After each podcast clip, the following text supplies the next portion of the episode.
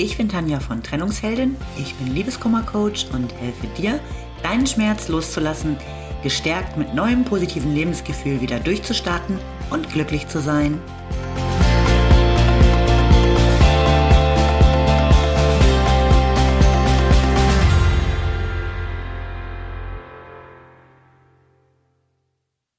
Hallo, schön, dass du wieder da bist.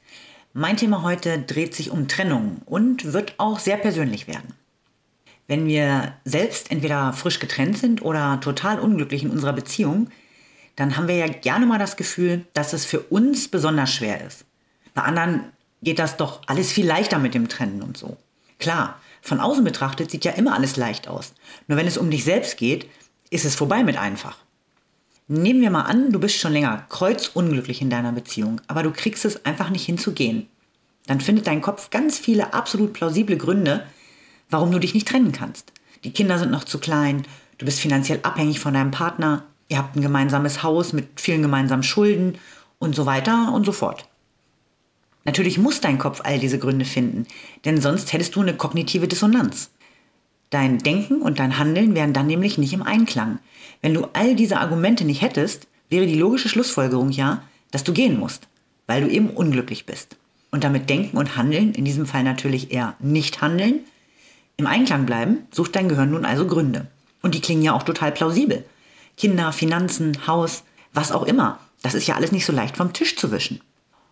Und dann bleibst du also in deiner unglücklichen Beziehung und kannst jeder deiner Freundinnen, mit denen du vielleicht darüber sprichst, auch super begründen, warum es für dich eben nur so geht. Sorry, bei anderen sind Trennungen eben viel einfacher. Da hängt nicht so viel dran.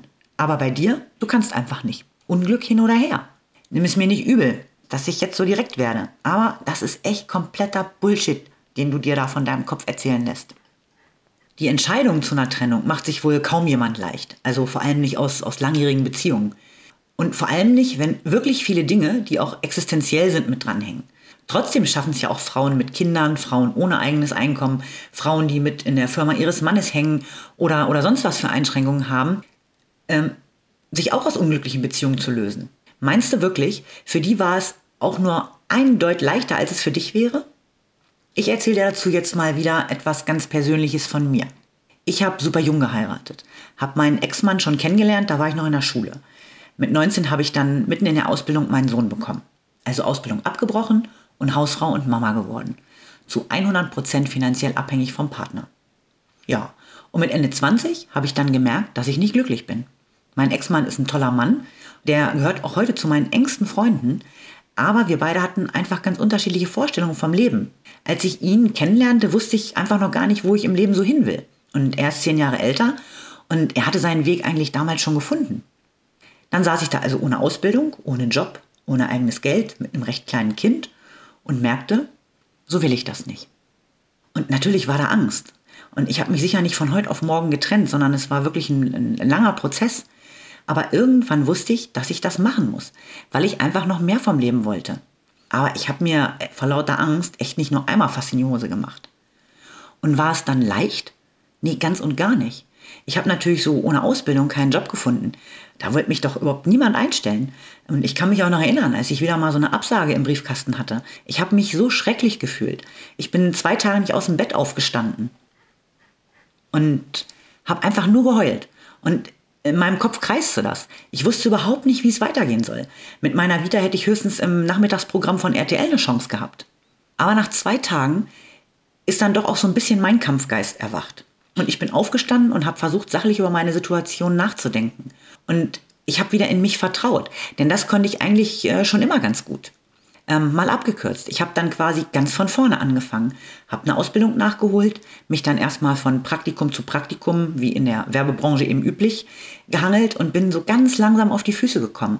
Ich hatte wirklich riesiges Glück, dass ich viel Unterstützung von meinen Eltern hatte, die auch finanziell immer mal wieder eingesprungen sind, wenn es gar nicht ging. Und irgendwann bekam ich dann keine Absagen mehr, wenn ich mich irgendwo beworben habe. Ganz im Gegenteil. Ich hatte später richtig gute Jobangebote. Das hätte ich mir zum Zeitpunkt meiner Trennung nicht mal mit viel Fantasie ausmalen können. Und der Weg dahin war sicherlich immer mal wieder schwer. Aber auf der anderen Seite durfte ich so viele spannende Erfahrungen machen, tolle Menschen kennenlernen, mir ist so viel Gutes passiert Und es haben sich so viele Türen geöffnet, von denen ich vorher nicht mal wusste, dass es die überhaupt gibt. Und all das hätte ich ja nie erlebt, wenn ich nicht irgendwann mal all meinen Mut zusammengenommen und die Entscheidung zu gehen getroffen hätte. Ich erzähle das jetzt hier nicht, weil ich dir damit zeigen will, wie toll ich bin. Auch wenn ich tatsächlich stolz drauf bin, dass ich das alles geschafft habe. Ich will dir Mut machen, dass du das genauso schaffen kannst. Und ich will dir zeigen, dass du vielleicht nicht die Einzige bist, die glaubt, in einer fast ausweglosen Situation zu sein und keine Wahl zu haben. Du hast immer eine Wahl. Und am besten willst du dann glücklich zu sein. Auch wenn der Weg dahin nicht immer nur das pure Glück sein wird. Und ich bin ja kein Einzelfall. Ich habe durchaus Freundinnen, die auch mit über 40 erstmal wieder in ihr altes Kinderzimmer bei Mama und Papa einziehen mussten, weil sie bei ihrer Trennung alles verloren haben.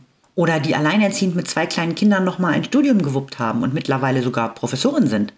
Die haben die Kurve genauso gekriegt und sind heute deutlich glücklicher als, ihren, als in ihren Beziehungen, aus denen sie sich trotz aller schwierigen Umstände gelöst haben. Und wenn du wirklich so richtig unglücklich bist, dann fang an, wieder an dich zu glauben. Du musst dein Leben mit niemandem verbringen, den du nicht liebst. Denk dran, du hast nur das eine. Und das verdienst du in glücklich. Du bist viel stärker, als du denkst. Und du wirst es genauso schaffen wie ich und tausende andere Frauen. Der erste Schritt wäre vielleicht auch hier, Denken und Handeln in Einklang zu bringen.